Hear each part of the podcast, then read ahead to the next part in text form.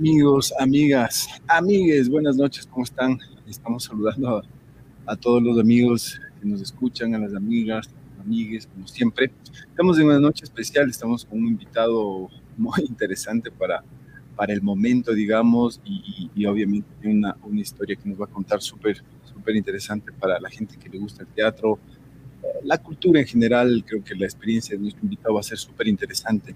Queremos agradecer a la gente que se va uniendo de a poquito a través de las diferentes plataformas, los amigos, amigas que nos ven, gracias a la gente de Basto Yo, eh, Diablo Uma, la Escuela del Pensamiento Político en Junio Espejo, Efecto Punch.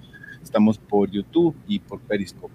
Eh, y después de este diálogo lo subimos por Spotify, el podcast, estamos en siete plataformas, nos escuchan por el resto del mundo, siempre hay expectativa, te mandan saludos de, de algunos lugares, en especial de Canadá, de, de, un amigo que me escribió ahora, ya te contaré, mi querido Cacho Gallegos. Les vamos a dar la bienvenida, estamos con un personaje súper interesante, él es actor, director, dramaturgo.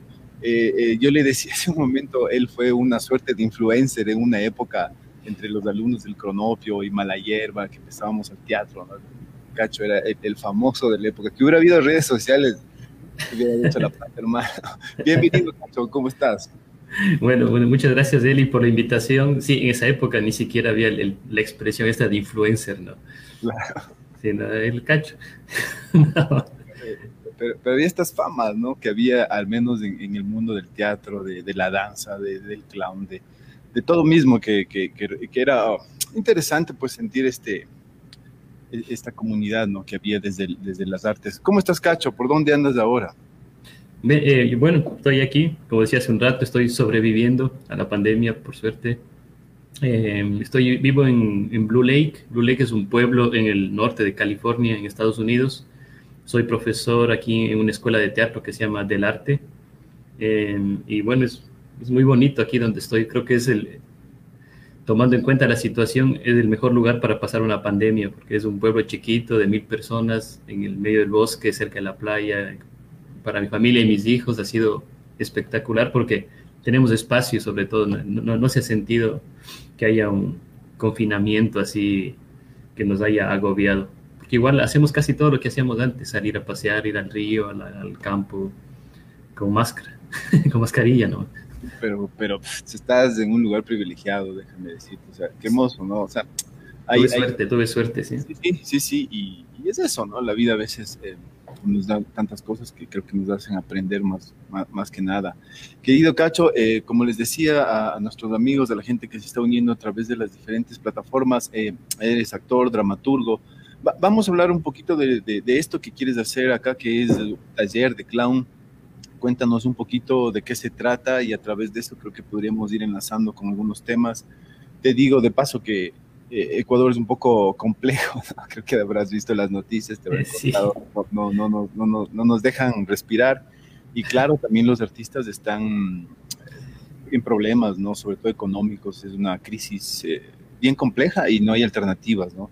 Y claro, hay iniciativas, pero digamos, hay que ver qué pasa con el nuevo gobierno y eso ya es una limitante grave, ¿no? Eh, en este contexto mundial, digamos, no nos podemos detener y tenemos que producir, hacer cosas, lo que nos gusta, ¿no es cierto? Desde, desde las, los entornos, desde las propuestas. Eh, cuéntanos un poquito de qué se trata el taller, Cacho. Ya, bueno, el taller de clown es una, la primera vez que voy a dictar un taller de clown eh, por Zoom, en línea, ¿no? Me voy adaptando. Al comienzo de la pandemia dije, no, no, no, no, nunca, no, no puedo. Pero ya, ya, ya con la vida aprendí que nunca hay que decir nunca, así que claro. ya poco a poco voy, adaptándome. Y también, como ya conozco más cómo funciona Zoom y cómo funcionan estas, las plataformas en línea y todo lo que ha ido creciendo vertiginosamente por el coronavirus, eh, veo las posibilidades. Entonces, recibí una propuesta de Raúl Teva de Takeshi, él me dijo, dicta un taller de clown en línea, no tiene que ser el taller que dictas en el escenario con gente en persona, ¿no? sino adaptado a la cámara, porque él trabaja mucho con la cámara, es una escuela de, de, de actuación para cine. Y, y, de tanto tener reuniones en Zoom, de tanto estar viendo a mis colegas de la escuela, mi familia, en esos cuadraditos en la pantalla y ver las casas de todo el mundo y meterme sin querer hasta en el baño de las otras personas, porque todo el mundo anda con la cámara en Zoom, viendo esos filtros de, que ponen atrás, dije, no, aquí, aquí hay material para hacer payasadas, con, porque está... o sea, pero tiene que ser un taller para la cámara, para Zoom, o sea, no, yo no quiero hacerles creer que están haciendo un taller de clown para el escenario, ¿no? Hay cosas básicas que se repiten, pero el taller es eso, es, es el clown adaptado a la cámara y obviamente tiene lo que el clown eh, básico, tienes un taller básico de clown, entonces el objetivo para mí primordial de un taller de clown básico es hacer el ridículo, es fracasar. De hecho, así cuando mis alumnos llegan, yo les digo, ustedes vienen aquí a fracasar, tienen que, todo les tiene que salir mal, no van a entender nada, van a hacer el ridículo y nos vamos a reír. Pero hay que encontrar el placer de hacer el ridículo. Y, los inteligentes nos sirven aquí, como, como decía un maestro. Exacto. Un, gran saludo al maestro Guido Navarro. Eh, ¿cómo entender el clown? Porque en el imaginario a veces también como todo va cambiando y va posicionándose, no sé, yo me acuerdo eh, en la escuela la nariz era, o bueno, es una máscara la nariz y, como tal tenías que respetarle de una manera absoluta, ¿no? Ahora los talleres de clown son una suerte de combinación con coaching coaching para superar depresión y entonces no sé no, en qué momento perdimos eh, eh, eh, en qué por momento perdimos la perspectiva, ¿no? ¿Cómo entender el clown desde una perspectiva artística como tal? no sé, pues no es lo mismo, es que no quiero invalidar las otras iniciativas, ¿no? Pero no es lo mismo un clown hospital, no es lo mismo hacer una, no es un clown de circo a, este clown que de sala, ¿no? Hay, hay unas grandes diferencias, más allá de que la técnica hay una, ¿no? Que se va manifestando ¿Cómo, cómo podríamos hacer una breve explicación en torno al, a, qué sería ser eh, clown, mi querido Cacho? Bueno, eh, sí, es importante lo que dices porque el, yo creo que la gran diferencia está en si tomas al, al, clown, bueno, al teatro en general, pero en este caso el clown como un medio o como un fin. Hay gente que utiliza el clown, la técnica del clown como un medio para, para hacer terapia, por ejemplo, o para, para educación, que está bien, a mí me parece que es, es muy bueno que el, el clown sirva para muchas cosas. El teatro en general, el arte, ¿no? Em, pero claro, lo que yo trabajo es el clown como un fin, es decir, es el, objetivo es artístico. cuando empiezo a dar un taller, yo digo, yo quiero que estos tipos que están aquí, esta gente que vino a tomar mi taller, hagan obras de clown y que produzcan arte a través del clown. Me gusta pensar siempre eso al inicio del taller. El, de ahí, el, claro, hay técnicas, la, técnica no varía mucho, lo, lo, que varía es la utilización de la técnica. El, a mí el, clown de circo me parece que es la, base del clown de sala. Obviamente así fue la transición ¿no? del circo a la sala desde que Jacques Lecoq en Francia en los años 50 en su escuela trajo la nariz a la escuela de teatro, la nariz roja, y empezó a indagar en lo básico, ¿no? Él decía, el clown tiene que hacer reír. Entonces vamos a ponernos la nariz y vamos a intentar hacer reír. Y al darse cuenta que nadie podía hacer reír y que todos eran unos hacían el ridículo intentando hacer reír y que ese, ese fracaso les, les daba éxito, porque ahí es cuando te ríes, cuando después de que intentas hacer reír no puedes, ahí nos reímos. Como el tipo que cuenta un chiste y que nadie se ríe porque le sale mal. te ríes del que cuenta el chiste, no del chiste.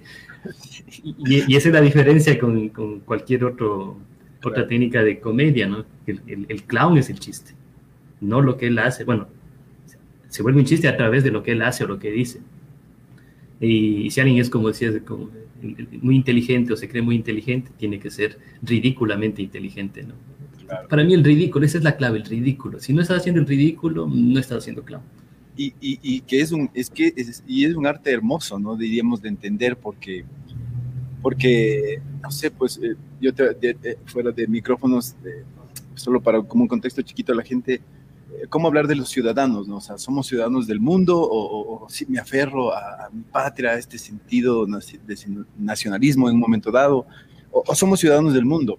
Yo creería que desde el arte también es eso, ¿no? O sea, eh, cómo moverse eh, eh, en este mundo que gira, que también debería girar desde lo, desde lo estructural, ¿no? O sea, a veces el fracaso también puede ser el éxito, ¿no? y un poco ese desafío del actor a través de este fracaso tener éxito, éxito en el planteamiento artístico es, es, complejo, es, paradigmático, ¿no?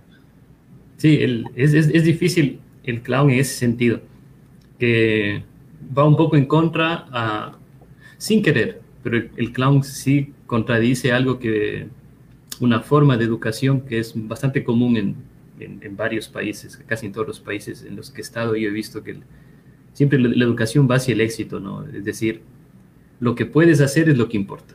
O sea, si eres hábil para algo, tienes que desarrollar eso. Si eres bueno en matemáticas, entonces seguramente vas a ser ingeniero, yo qué sé. Si eres bueno en literatura o filosofía, vas a ser profesor y así poco a poco. Y, y, vas dejando de lado muchísimas cosas. Y todas esas cosas que uno dejó de lado son el material para el clown, porque es todo lo que no puedes hacer. Si eres malo cantando, pues yo en el taller de clown te voy a hacer cantar. vas a cantar desafinado y nos vamos a reír. Entonces, a mí me parece que e-, esa es, esa dinámica inversa es lo que es bonito en el clown, porque uno tiene que recuperar todo lo que no puede hacer, todo lo que le sale mal, lo que le da miedo, lo que le pone incómodo, lo que le hace hacer ridículo. Y, y, haciendo eso, el, el, clown tiene éxito, porque, porque eso es lo que necesita el público. Claro, y, algo hermosísimo que acabas de decirlo implícitamente, diríamos, e, el riesgo, ¿no? Que, que, es tan, que es tan necesario. Yo no sé, a veces es, es, como la curiosidad, o sea, e, el riesgo es importante, ¿no? Y, y, creo que ese es un vicio del actor, o sea, al menos debería ser, ¿no? Este, este constante riesgo, o sea, ya vivir aquí en este país es un riesgo. sí. Nacer es un riesgo. Nacer es un riesgo, o sea, viajar por medio de espermatozoides, ¿no? Peleando a través de millones, lo que imagínate. Le dice, ¿estás listo para saltar, Simón? Te fuiste y puta, y con millones, loco, no, no es uno, ¿no? O sea, el, los controles amebas al lado de los de un espermatozoide. Y, y rogando que no te toque con Jefferson Pérez.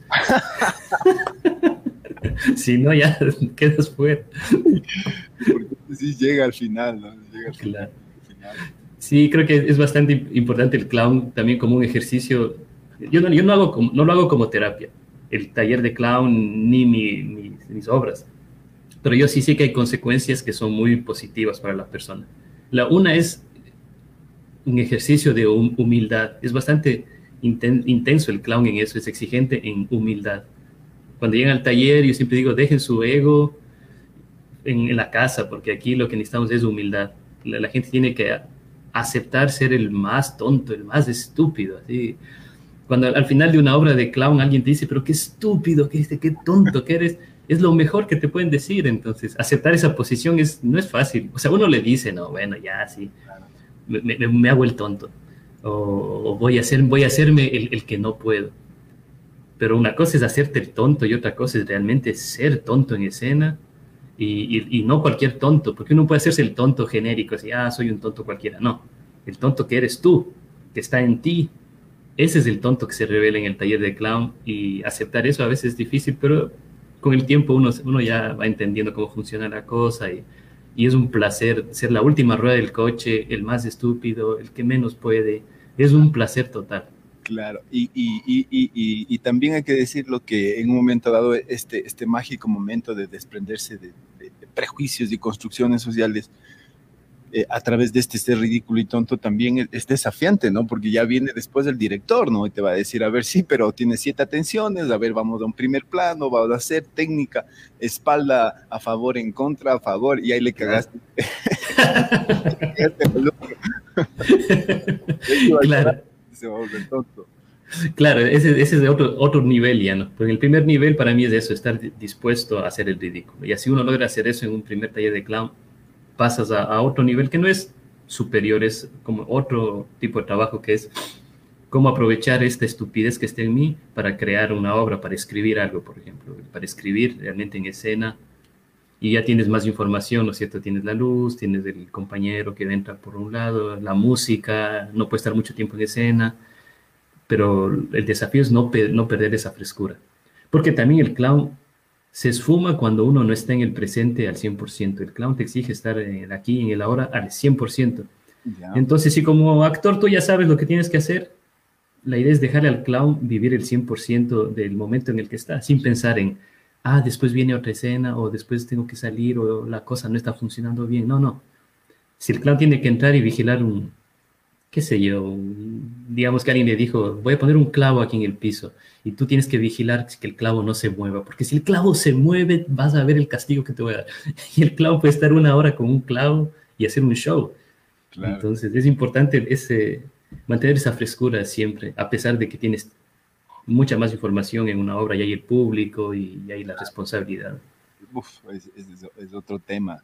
Eh, eh, oye, ¿cómo, tú dijiste algo interesantísimo al, comienzo cuando hablas de que es un fin, ¿no? Eh, ¿Cómo entender ahora, un poco aquí en esta mitadcita del diálogo, antes de que nos describas un poco más detalles del taller, cómo entender ahora el papel del actor, el, papel de la actriz, del artista, ¿no? Aunque ahora se ha vuelto no sé si ahora, ¿no? Siempre ha sido como muy, subjetivo esto, ¿no? Eh, particularmente creo que se vuelve hasta desafiante tratar de interpretar qué es arte, qué es cultura, y, cuál es la labor ahora de los actores, de las actrices, del, productor, o sea, hacia dónde debe llevar.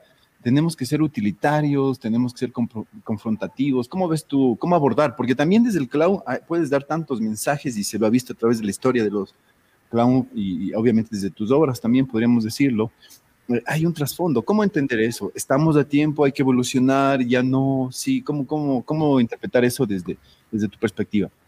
Bueno, yo creo que la, la, labor, al menos así como yo la veo, mi tarea en este mundo es contar historias.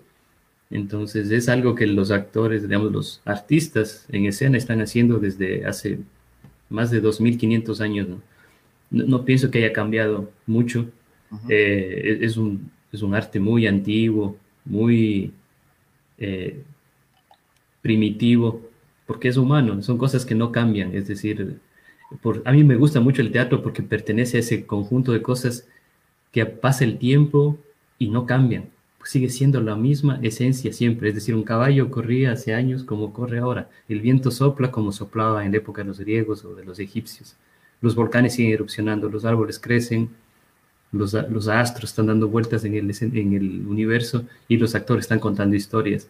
Siempre un ser humano frente a otro ser humano, eh, imaginando una historia que no es de verdad, es ficticia y que nos ayuda a entender la realidad. Y claro, ha ido, se ha ido modificando en formas, en estilos, hay más tecnología, la maquinaria, como decía Aristóteles, ¿no? Claro, aumenta, cambia, ha sobrevivido a tantas pandemias del teatro yo no creo que sea un accidente que hace 2500 años el arte del teatro esté aquí y que y sigue aquí, porque había gente que me decía, pero ahora sí, con la pandemia ya se acabó el teatro, ¿te preocupa eso? Y decía, no, porque cuántas pandemias pasaron desde el siglo V antes de Cristo hasta ahora, y el teatro sigue ahí, están los, están los artistas contando historias y la gente necesita historias siempre. Yo creo que lo más importante es nunca olvidar de, que para contar una historia uno tiene que ir hacia adentro bastante, hacia adentro, escarbar en uno mismo, en todos los demonios y los ángeles que están encerrados en la cabeza en el corazón de uno, y luego sacar eso para, para, transmitir al público una versión de la realidad que tal vez es diferente, es una diversión, justamente, es divertido el teatro. Entonces, la, yo no pienso que el, que, haya mucha diferencia entre lo que hacíamos antes y lo que vamos a seguir haciendo y lo que harán después de que yo me muera. Y va a ser siempre eso, contar historias y contar historias, un ser humano frente a otro ser humano para entender la vida. E, este, nada, lo que dices porque eh, describiste la, existencia infinita, ¿no? Eh, esta, existencia infinita que, que, a veces es dolorosa también de entenderla, ¿no? Eh, es verdad, o sea, es así. Eh, tal vez estemos atravesando una, una, crisis civilizatoria probablemente, pero eso no implica que, que, la historia no nos diga que hay que mantenerse, ¿no? Al, contrario, yo diría, tomando en cuenta lo que planteas de las pandemias, eh, después de la peste negra, eh, después del 70% de, de, muertos en Europa, viene el renacimiento, ¿no? Exacto. Y, y, viene esta explosión cultural, artística, entonces creo que el desafío está ahí, ¿no? Cómo entender eso es, lo, complejo y creo que ahí nos perdemos. Yo, yo creo que sí, nos perdemos y, hay muchas influencias, pero lo que acabas de decir es súper interesante, ¿no?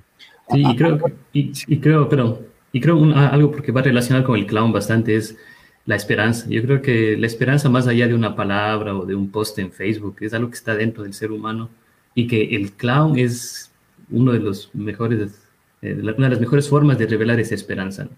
Que el clown está en tan humano, digamos, tan inocente que él siempre tiene esperanza. Entonces el, el, clown va a entrar a escena, va a intentar, qué sé yo, hacer un número de circo, le sale mal, todos se ríen de él y él va a volver al día siguiente y va a intentar otra vez, el, y va a volver a intentar y va a volver a intentar, porque siempre tiene la esperanza de que un rato va a ser una estrella, ¿no? que va a ser como los otros, que va a ser tener éxito, pero siempre le va a llegar el fracaso. Entonces es una buena metáfora del ser humano porque pasamos la vida así, ¿no? Toda la vida pasamos intentando hacer algo y fallando, por ahí a veces no sale bien y después... Sí, no. E, esta, esta lucha constante con, contra el tiempo, ¿no? Porque el, el, anhelamos, estamos en un presente anhelando el futuro, que son las carencias de este presente, ¿no? Que, y cuando llegas a ese futuro nunca es lo que anhelabas, siempre es de este, este distópico que, que, que, nos tiene a mal traer. Eh, y ya que hemos hablado de esto, ¿cómo, cómo, serían los componentes en tu taller? O sea, este, eh, porque ahí tal vez yo me confundí en la pregunta anterior, eh, yo entendía que era como para actores, gente ya con formación, o, o, es más abierto el tema? Sí, es más abierto, sí, capaz que había alguna confusión en la información, es para cualquier persona, es, justo recién Raúl Teba me dijo si puede hacer un video aclarando eso, ¿no? Y haciendo el video yo me di cuenta, empecé diciendo es para artistas, bueno, tú lo vas a ver en Facebook, empiezo diciendo es para artistas, escénicos, en formación, pueden ser um, eh, profesionales, pueden ser aficionados, directores, dramaturgos, y me empecé, me empecé, a dar cuenta que es para todo, en realidad que es, puede ser panadero, puede ser cirujano, guardia, cual, cualquier persona, empecé a pensar, pero ¿Qué estoy diciendo? Si, si, enumero a la gente que puede tomar este taller, tengo que enumerar todas las profesiones de la sociedad, todos. O incluso gente que no hace nada, incluso ellos son mejor para el clown. Eh, sí. Solo tienen que ser es para adultos, de 17, 18 años para arriba y nada, estar vivo. ¿Qué más puede? No necesitas más para ser clown, porque la idiotez es universal. Es natural, ¿no? Es natural, ya está ahí. Si estás vivo, eh, quiere decir que hay un idiota dentro tuyo listo para salir. Claro, claro.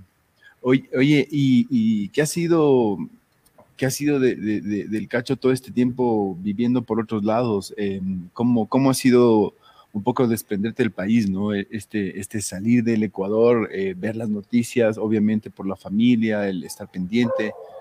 ¿Cómo, te suena esta, esta relación? ¿Cómo ves al, al país desde afuera? Bueno, Sí, es, es extraño, ¿no? Porque desde que empecé a viajar, el, es como que hay ya dos países en mi cabeza. Uno, el que es realmente, o hasta tres, pues ser uno, el que es, el que yo, está en mi recuerdo. Después hay otro que es el que, el que veo por las noticias, por la familia, me da información. Y hay otro que va creciendo en mi cabeza como imaginándome lo que está pasando. Pero me, me imagino en base a lo que ya pasó, a mis recuerdos. Entonces no es real entonces, a veces me preguntan cosas de Ecuador en otros países y yo empiezo a dar información, es así, la cosa es así, funcionan así o no funcionan así, por lo general es más acertado. Y después cuando vuelvo a Ecuador me doy cuenta que no, que ya no es así, que yo estaba inventando mi país en mi cabeza. Entonces, es, es una, relación interesante con el Ecuador que está en mi cabeza. ¿Y cuánto Pero, tiempo el país?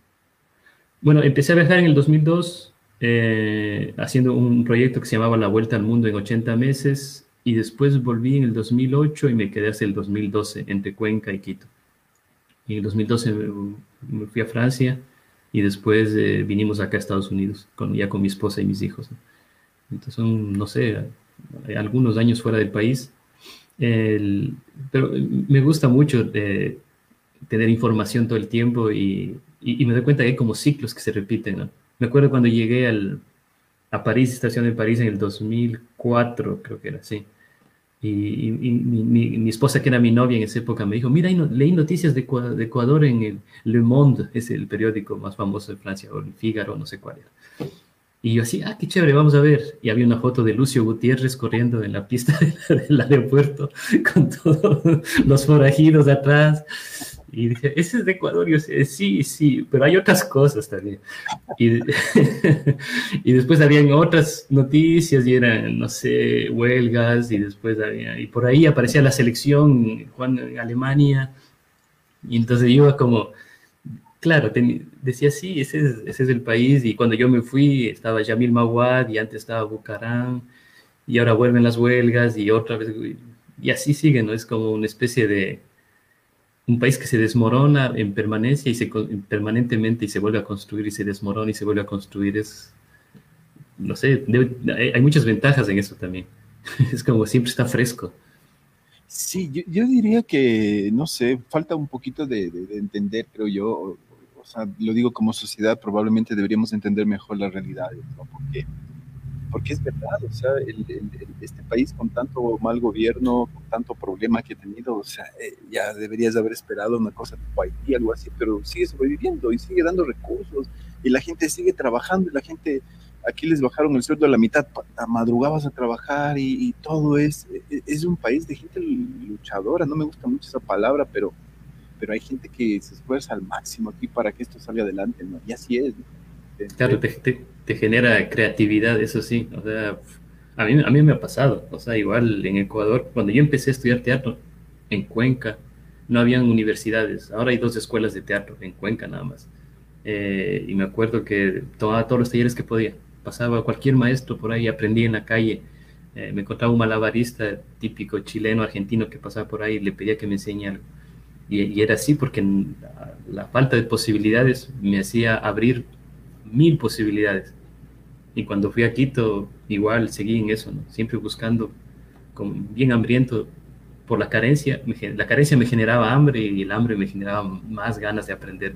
Y hasta ahora sí creo que sigo, sigo con esto que está dentro mío, que, me generó Ecuador, que tal vez si, hubiese crecido en una sociedad con muchas posibilidades, con más confort, quizás estuviese más esperando que me den, ¿no? que, que en lugar de ir yo a buscar.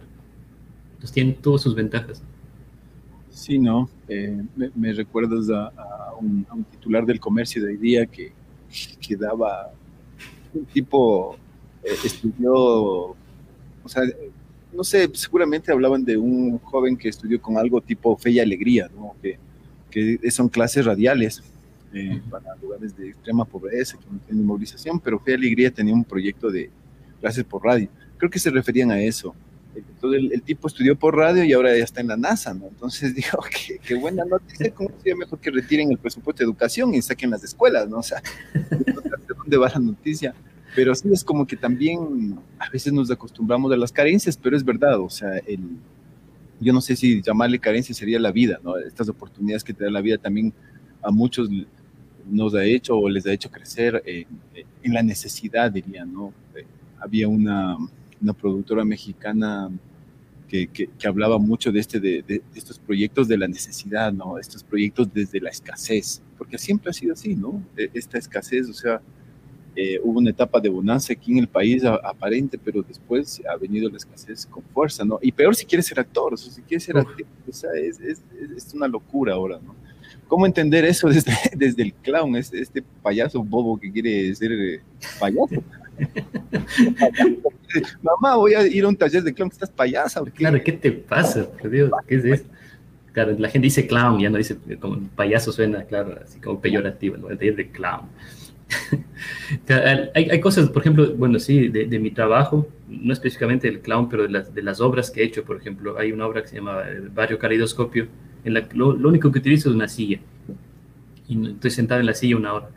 Y, me he dado cuenta que esa obra también nació porque cuando yo estaba viajando no tenía una sala de ensayo, no tenía un lugar, tenía que pedir y, a veces era difícil, no tenía una casa, por lo general estaba en casas de amigos, viviendo así en un rincón y ensayaba ahí, donde, en, dos metros cuadrados. Y, yo pensé, algún día tengo que hacer una obra que pueda adaptarse a dos metros cuadrados. Entonces, así fue una de las ideas de Barrio Calidoscopio. Me siento en una silla y solo lo que me da los brazos, ¿no? Abro, extiendo los brazos hacia los lados, hacia arriba, y ahí tiene que ser toda la obra. Y surgió de eso, de esa escasez de no tener un espacio, no tener un teatro donde ensayar. Eh, y, y, creo que el clown tiene mucho no solo en Ecuador, pero en la historia del clown está muy relacionada con la escasez, porque el, clown siempre tiene esa maletita, en la maletita tiene que cargar todo y, por lo general tiene que retirarse con todo, porque el clown viene, el clown en el circo sobre todo empieza entre dos números, que se instala la, la, red para los acróbatas o lo pasan los elefantes, espectáculos grandes. El payaso sale a entretener mientras se arma la pista, cambia. Exacto. Entonces, pero tiene, él no, puede, él no puede instalarse con algo complicado, tiene que ser algo pequeño, portátil y, tiene, y sobre todo tiene que irse, eso es algo que marca la vida del clown, tiene que largarse porque luego vienen los artistas, así, las estrellas del circo y el payasito ya que se vaya.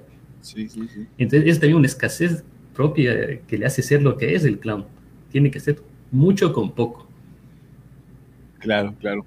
eh, me, haces acordar de, de, esta obra del calidoscopio. Yo la pude ver en el Chusik de Manta, y estaba invitado, creo que, no creo, estábamos en el mismo festival, dabas la obra y te ibas, por suerte llegamos a ver la obra, nosotros teníamos una obra infantil en ese tiempo, igual Clown, y, fue una, para mí una experiencia bien grata, ¿no? Porque te debo decir honestamente, en mis, en mis años primeros de, de la profesión, el vicio del actor de, de, todo es malo, ¿no? O sea, solo vos haces, solo vos haces buenas obras, solo vos tienes buenos, son unos amebas, y, y, creo que conforme vas aprendiendo, dejas los prejuicios y, vas valorando más los trabajos. Entonces yo sí pude ver ese trabajo, por suerte, y fue una obra que me, planteó un montón de desafíos y creo que tenía esta carga que tú te planteas aquí, lo haces más fuerte, entender es que es esta humildad, ¿no? Esta, esta relación con este personaje en la ventana y todo eso, eh, fue, fue maravilloso ver cómo yo, yo, como muchos seguramente, tenía muchas influencias del Circo del Sol y todo eso, ¿no? Entonces llegué a tener dos carpas de circo y quería meter elefantes, bueno, animales no se pueden meter, pero tuvimos los músicos, que la, pero, pero, pero claro, también se puede hacer algo unipersonal, ¿no? Y puede tener a, veces tan buen efecto como lo otro, ¿no? Mira. Cuestión de recursos también, bueno, y, diferentes... Em, objetivos con, con, la obra, porque hay obras que son espectaculares y me gusta mucho a mí también ver obras así, con mucha escenografía y todo. Y las obras mías son resultados de que viajé solo y yo no soy una compañía que, que, tiene así mucho dinero para andar, mandar por flete o por containers, claro, sino cargaba toda mi mochila. Entonces tenía que entrar todo en una mochila, no más de 20 kilos, porque si no me cobraban impuestos en los aeropuertos, eh, sobrepeso, ¿no? Yo tenía todo medido así, entonces me adapté a eso y mi trabajo finalmente es el resultado de eso, porque mi otra obra, Plush, también todo cabe en la mochila. Macario pesaba menos, de toda la obra menos de 10 kilos. Macario es el vestuario ahí en, la, basura del teatro llegando. claro. Un poco de escenografía ahí en, la bolsa. No, que va, ese, vestuario me costó porque lo hizo Pepe Rosales y, y de hecho una vez se me perdió, o sea, bueno, no se me perdió, se fue en un bus bueno, no sé si hay tiempo para una anécdota. Dale, dale, estamos. Eh, eh, era el, empecé la vuelta al mundo en 80 meses, había estado viajando por Ecuador y la primera frontera que atravesé era en, para Perú. Perdón. Y era en, pero no pasé por, por Huaquilla, sino me fui por Macará. Y me acuerdo que recién, no sé por qué, los pasaportes andinos aparecieron en esa época, en 2002, si no estoy mal. Y en esa frontera no conocían mucho los pasaportes andinos. Yo presenté mi pasaporte y me, veían con mala cara, así de, ¿qué es esto? Me está falsificando, ¿no? Y yo, bueno, y, tuve que pagar para poder salir, o sea, me cobraron coima, bueno, ya, una historia, como siempre, en las fronteras. Pero hasta todo eso, el bus ya se fue, con mi, se fue con mi monociclo, el vestuario de Macario, con todas las cosas. Y claro, se fue el bus. Y no, no, y yo me quedé así con mi mochila. Primer paso afuera del Ecuador y ya no tenía nada. Estaba sin obra, sin nada. desprendido total. Exacto, quería desprenderme de lo material y el chofer del bus me hizo el favor. Entonces, y dije, no, es, mi obra, sin, eso no puedo hacer nada. Era lo único que tenía Macari y el monociclo. Así que tomé un taxi así rápido que apareció extrañamente ahí, como que parecía cómplice del chofer de bus. Y, y así como carrera, esas persecuciones de película, el taxi persiguiendo al bus en la frontera. No paraba el desgraciado. Se cruzó al frente del bus, bueno, me costó un montón ese taxi, me subí. Y después cuando llegué, a, no me acuerdo, estaba en, era Chiclayo. Llegué a Chiclayo, a un hotelcito ahí. Cogí mi mochila, saqué las cosas y claro, me, me puse a llorar porque lo que tenía en la mochila era el vestuario de Macario, que son tapos un palo. y decir, pero por esto corrí tanto, por esto he sufrido. por esto me gasté el presupuesto en el taxi. el taxi, por estos trapos. Y claro, y era muy bonito porque no, no son trapos, es, es un personaje que cuenta una historia entera. Entonces es, claro, cualquiera se hubiese reído y decir, por eso corre tanto. Por Capaz que ya se dieron cuenta, güey. Capaz, y dijeron, nada, esto no sirve para nada, pobre payasito. Déjenle este payaso. Verás, ahorita un amigo viendo que le mandamos un saludo, el César Cáceres dice, un día sin reír es un día perdido. Ese Charles Chaplin, claro. Charles Chaplin, qué hermoso que, es, ver el trabajo de este de, Chaplin. Eh, no, solo quería contarte que con el César nos pasó algo, algo más o menos parecido. Eh, bueno, el, el, yo y el César teníamos, éramos amigos hace años, estoy hablando hace mucho tiempo, eh, pero yo ya estaba, yo trabajaba en un proyecto de UNICEF haciendo teatro. Eh, uno de esos talleres nos llegó a dar el Guido Navarro y me metí en el clown, ¿no? Y bueno, entre ya trabajo de que íbamos con un proyecto con el Alberto Caleris, no sé si te acuerdes, íbamos a, la Minga del Arte, a hacer funciones en los pueblos y todo eso. Entonces un día regresé encima más pagado, que me pagaba el Infa, me pagaba, pero no bebas, lo que no era nada, pero uno aferrado a esto, ¿no? Como idiota. Y, total es que nos vamos a tomar unas cervezas con este man en la zona y nos decimos tarde y no nos asaltan, hermano. No. Dice, mátale este, mátale, mátale. Y digo, ¿qué pasa? Lo reflexionemos, razonemos. Y, y, y, me salva que le digo, no tengo nada, brother, soy actor, soy payaso, en serio. Dice, y, abro la mochila. La prueba. Y se cae la, la mágica. Eso tengo que ser un corto, loco. Se cae la nariz y empieza a rodar así. ¡Pum! Y Bellman dice, es verdad, loco. Payaso. Déjales ir, déjales ir. Y yo tenía la plata en la media, loco. bueno, ¿sabes lo que es el sueldo de un payaso? Claro.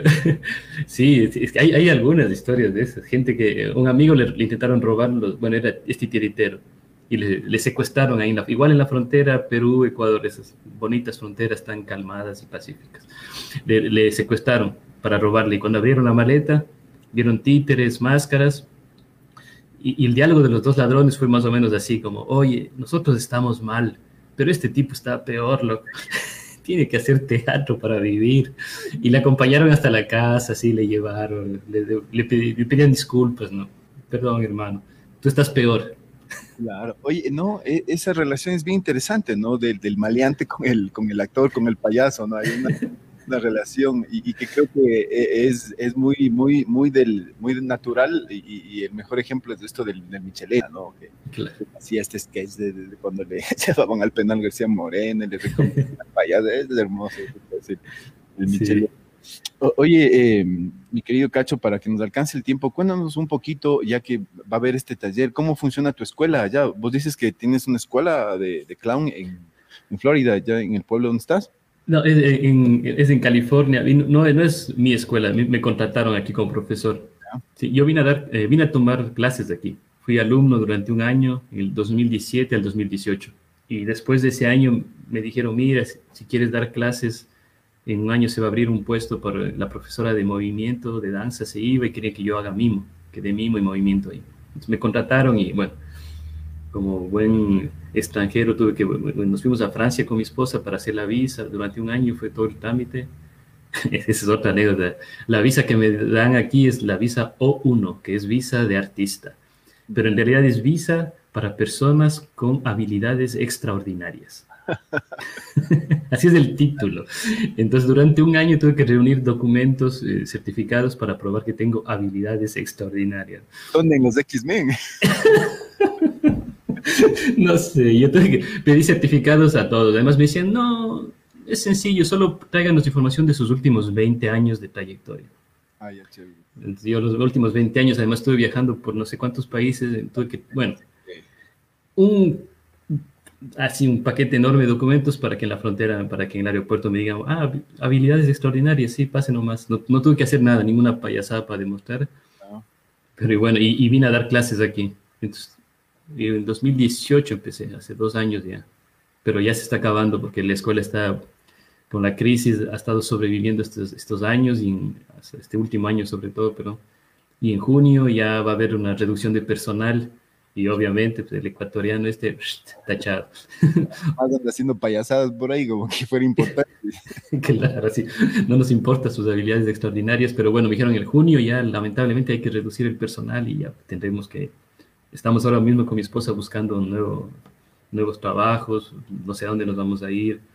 O sea que, bueno, por dos años, primera vez que tuve un puesto fijo en un lugar y ya, gracias al coronavirus lo pierdo. Así que creo que de alguna forma me están devolviendo a mi trabajo independiente. Claro, claro. ¿Y, cómo ha sido esa relación? De, el, clown, digamos, ha, servido como una suerte de, idioma universal para, para comunicarse con la gente. ¿Cómo, cómo la gente de ahí cómo ha sido receptiva en cambio a esto, ¿no? Aunque ellos, digamos, tienen, digamos, más relación con el teatro desde la infancia, ¿no? A diferencia del, latino, digamos. Sí, digamos, hay, e, esta escuela es bastante conocida acá en Estados Unidos. De hecho, creo que solo hay dos escuelas de teatro físico, porque hay escuelas de clases de teatro físico, de movimiento, de clown en universidades, en otras escuelas de actuación, pero esta es la única que se dedica, o casi la única que se dedica solamente a esto. Y tienes, claro, hay una tradición muy grande aquí de, de comedia del arte, sobre todo en esta escuela, porque fue, fue, fundada por un italiano igual en los años 70 por ahí, que trabajó con Leco, con Marceau, con todos los, los grandes de ahí. Y, y, se ha hecho conocida, y esta escuela, los alumnos de esta escuela han influenciado mucho el, eh, el music hall y, trabajos de, de, comedia que se ven hasta en las películas. Que en, las, en las películas de Pixar hay muchas cosas de comedia del arte que están influenciadas por los ex alumnos de esta escuela de aquí. Y bueno, además tiene Chaplin y tienen Keaton y, Harold Lloyd, los hermanos Marx, todos los grandes que pasaron por aquí. Entonces, es, y al ex alumnos de esa escuela están en el Circo del Sol, perdón, Circo del Sol. Sí, digamos, es, es, un poco especial porque en un pueblo chiquitito así, por lo general, no hay una escuela de este nivel. Y a mí me gustó por, esas, por eso, porque podía estar con mi familia en un pueblo pequeño, en una escuela de buen nivel, dando clases y también aprendiendo, ¿no? claro pobre inglés.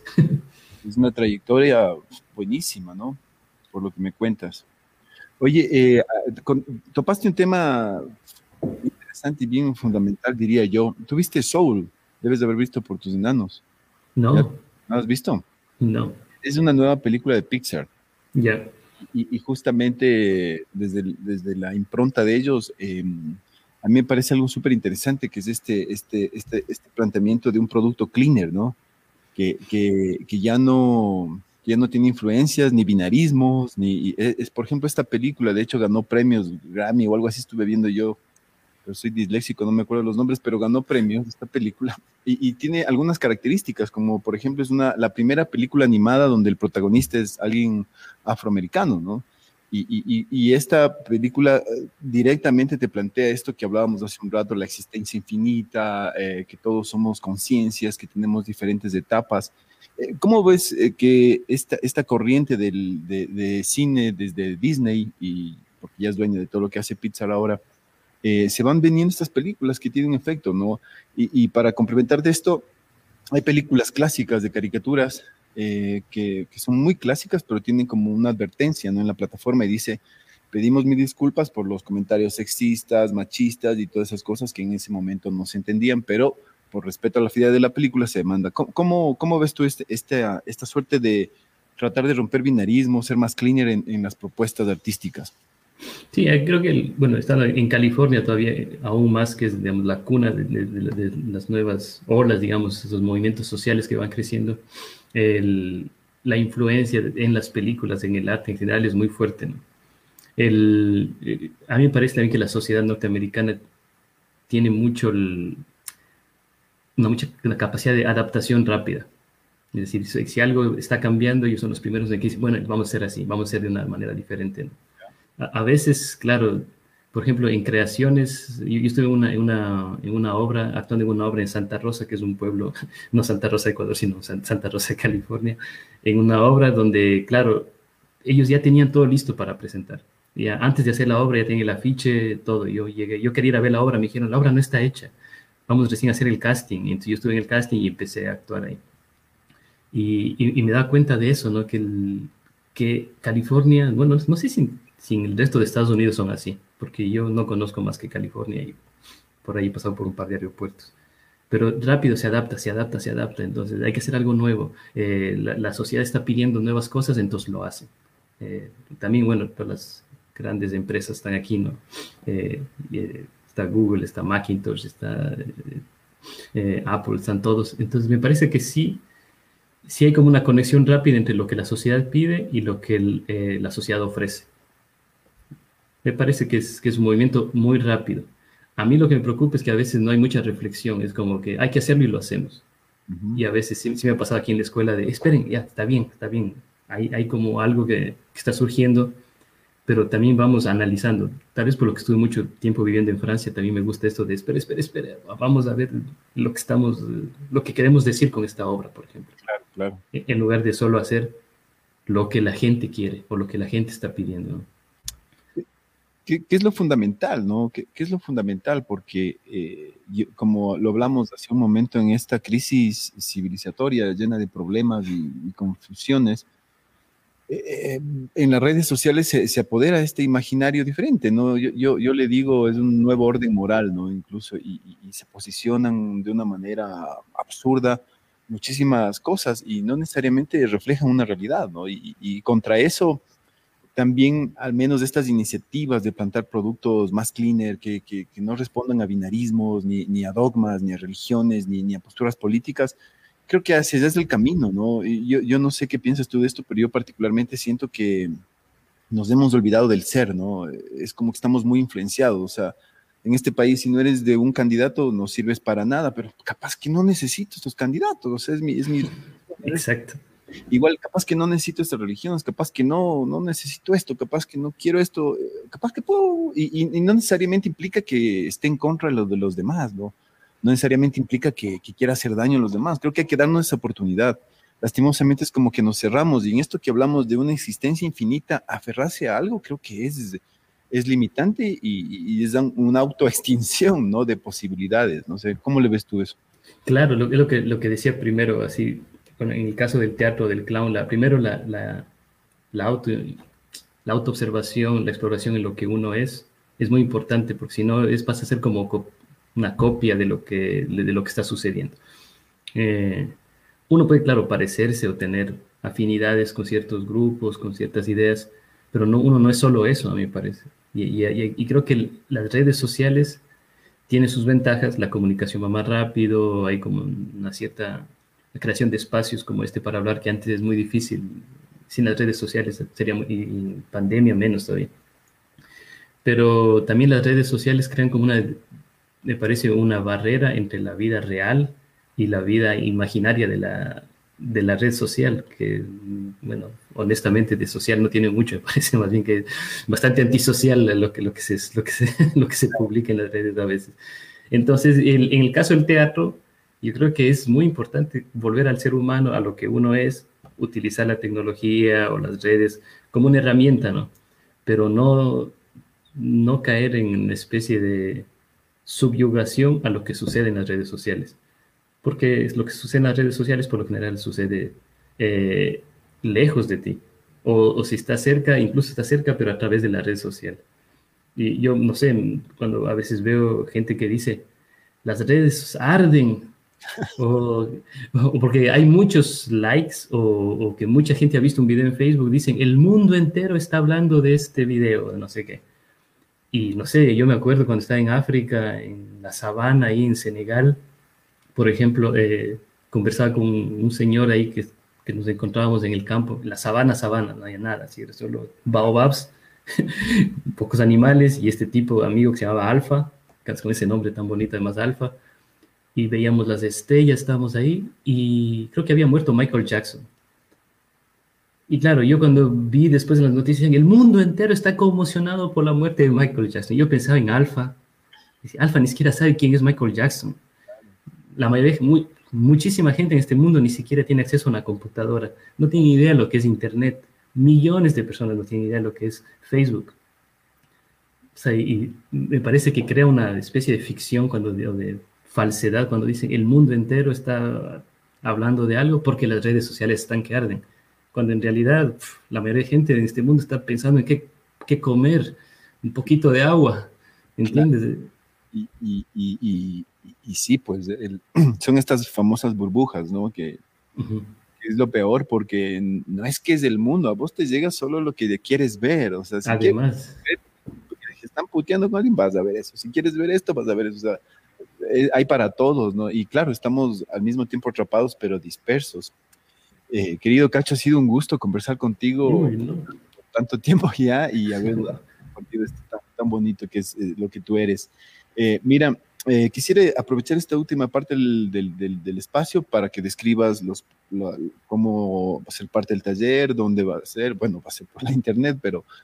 por las redes sociales. De paso le mandamos un saludo al Raúl Teba, como siempre, él siempre en contacto y ha, sido el nexo para poder hacer este chévere diálogo, mi hermano. Entonces, eh, cuéntanos un poquito cómo sería para, para abordar este taller, qué necesitamos, qué hay que hacer.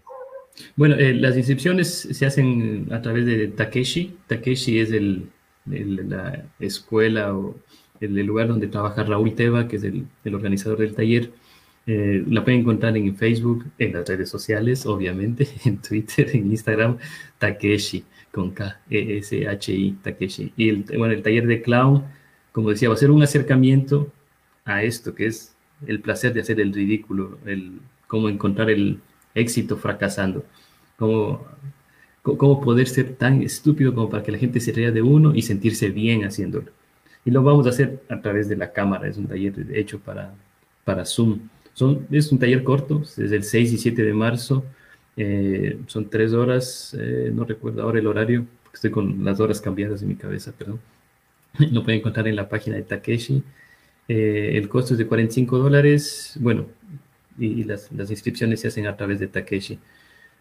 Bueno, invito a la gente también y, aprovecho antes de que se nos acabe el tiempo para agradecer a Raúl por ponernos en contacto. Él y ha sido también un gusto hablar del clown y, hablar de tener un maestro en común como es Guido Navarro, que pienso que es un, un hito en el, en el, clown en Ecuador, ¿no? Hay como un antes y un después de Guido y creo que se merece un aplauso y un reconocimiento el maestro Guido. No te escucho. Sí, es que tengo unos perros, de mano que a esta hora les encanta ladrar y, el campo también aquí, por suerte estoy viviendo en el campo, aunque ya se me acaba también el espacio aquí, pero, se divierten y de noche ladran, discuten, yo no sé qué dicen, no qué están diciendo, como que el lunes digo, oh,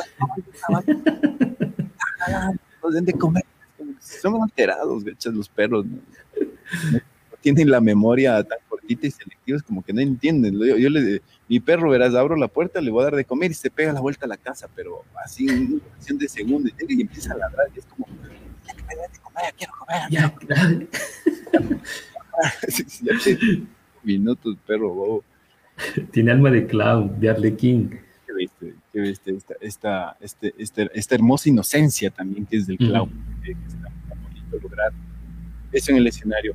Querido Cacho, quería agradecerte muchísimo. Bueno, hemos hablado todo un poco. Esperamos que, estamos seguros que gente va a querer participar de este taller y las puertas están abiertas siempre para lo que quieras difundir, mi hermano. Gracias nuevamente, Raúl, por, por este acercamiento. No sé, me quedo, nos quedamos con tus palabras finales, algo que le quieres decir a la gente, a los actores, actrices. Sería bueno también escucharte algo, ¿no?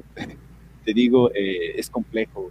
Eh, entre actores y actrices ya nos empezamos a sacar los ojos y es porque no hay trabajo, hermano, y no hay esperanza. Unos creen que sí hay y otros creen que no hay, y, es complejo porque es un panorama incierto, ¿no? Con, cualquiera de los dos candidatos mm, se han caracterizado por no, por no respetar la, la cultura como se debe, un pésimo trato al artista durante esta pandemia, absurdo trato, es, es increíble. Entonces, también estamos tristes, hay que decirlo, pero bueno, como hemos hablado hoy día, creo que es importante también encontrar ánimo seguir en esto, este trabajo de la escasez.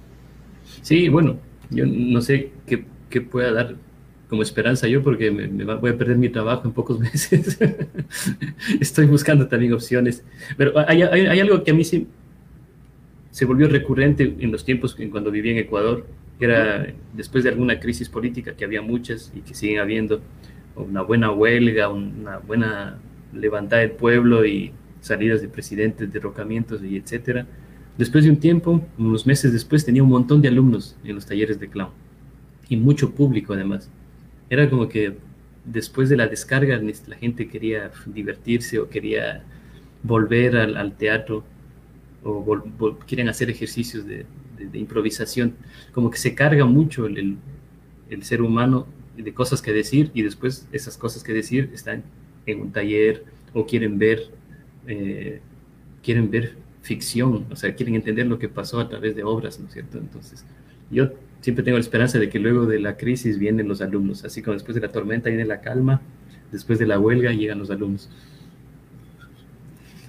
Sí, pues hay, que, lo que hablamos hace un rato es en esta existencia infinita que hay que afrontar, ¿no? Hay, que, no nos queda otra, es que si pudiéramos hacer algo, hermano, pudiéramos un a Venus, ¿no? O sea, que hubiera estos viajes interestelares, alguna cosa también. Eso hay que hablar también. Eso me gustaría como una obra de clown, porque hay, hay todas estas tendencias de que estamos pasando de dimensión todas las complicaciones y todo eso, ¿no? Es, es un mundo para entenderlo, ¿no? Mi querido Cacho, te agradezco muchísimo, ha sido un placer conversar contigo, mi hermano, tener tanto en común y, y bueno, algún ratito nos volveremos a ver y mucha suerte en el taller, vamos a hacer todo lo posible por también participar, mi hermano. bueno, muchas gracias, y ya pues hay, hay, que seguir cargando la, la, nariz roja en la mochila por si acaso. De hoy en adelante lo voy a hacer como amuleto. Cosa Mi hermano, un abrazo, ñaño. Listo, chao, muchas gracias. Sí, mi hermano.